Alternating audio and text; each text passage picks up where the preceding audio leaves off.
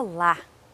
Vamos falar hoje de uma palavrinha que está sendo muito usada nas redes sociais e que tem me incomodado muito, tá? Vamos participar do programa Soletrando, F-O-D-A-S-E. Muitas pessoas têm usado essa palavra, então eu vou falar F três pontinhos, tá? Que aí você já vai saber do que eu estou falando. Olha o que diz na Bíblia aqui, em Efésios 4, 29. Não saia da vossa boca nenhuma palavra que cause destruição, mas somente a que seja útil para a edificação, de acordo com a necessidade, a fim de que comunique graça aos que ouvem. O que, que você acha? Essa palavrinha F três pontinhos está causando graça? Gerando graça nas pessoas que têm lido? Sabe, porque tá, é, é, me incomodou, porque qualquer coisinha você posta uma foto, hashtag F3 pontinhos. F3 pontinhos a localização. Se ninguém gostou, F3 pontinhos. É, tô nem aí para o que você pensa, F3 pontinhos. Que, aonde nós vamos parar?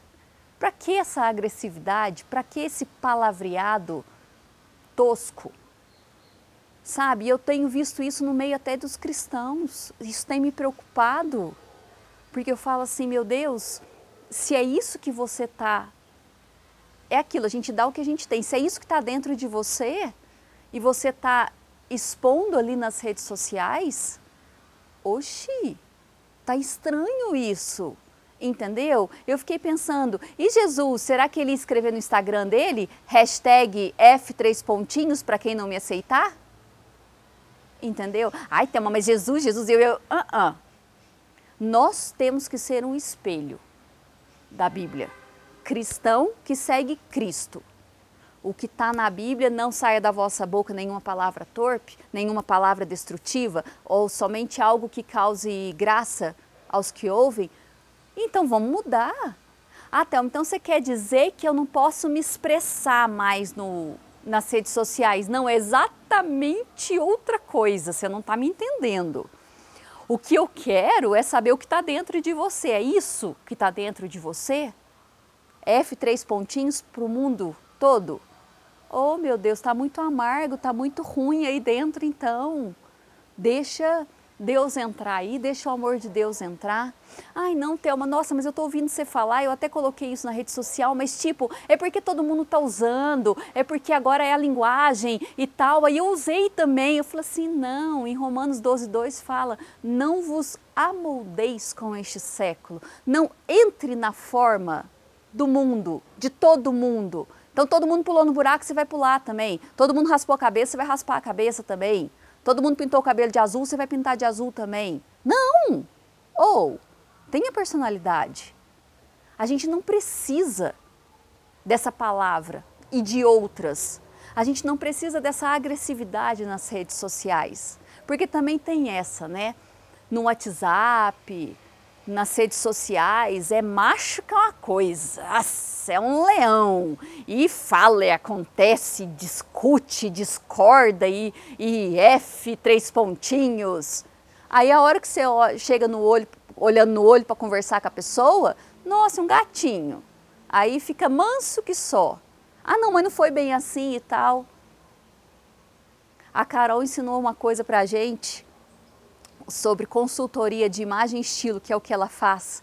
E eu achei fantástico essa profissão e também o que ela falou. Ela falou assim: olha, a sua roupa diz muito sobre você, sobre o seu estilo.